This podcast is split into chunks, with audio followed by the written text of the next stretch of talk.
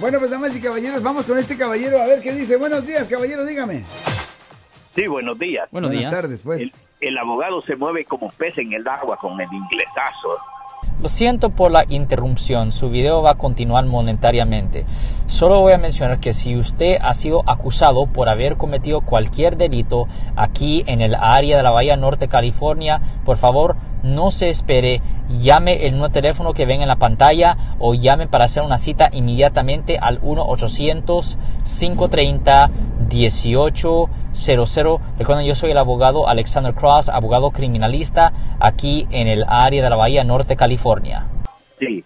Mire, y lo que quería saber era si uno puede usar el gas pimienta para protegerse. Sí. O- ok, gracias. sí, la respuesta corta es sí. Ya. Sí, cuídese pues. De nada, señor, de nada, Ok. señor.